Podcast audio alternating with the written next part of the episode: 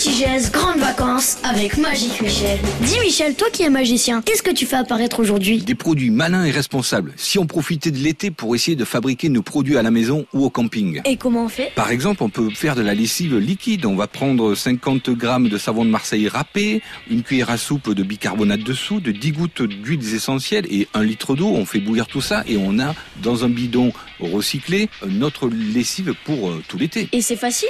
Bah, c'est d'autant plus facile que on va prendre plaisir à échanger sur ces économies. On va prendre plaisir aussi à pouvoir dire aux copains qu'on a soi-même fabriqué sa propre lessive et échanger les parfums qu'on a pu mettre au travers des diverses huiles essentielles qu'on aura choisies. Vos meilleurs gestes malins, partagez-les sur les réseaux sociaux.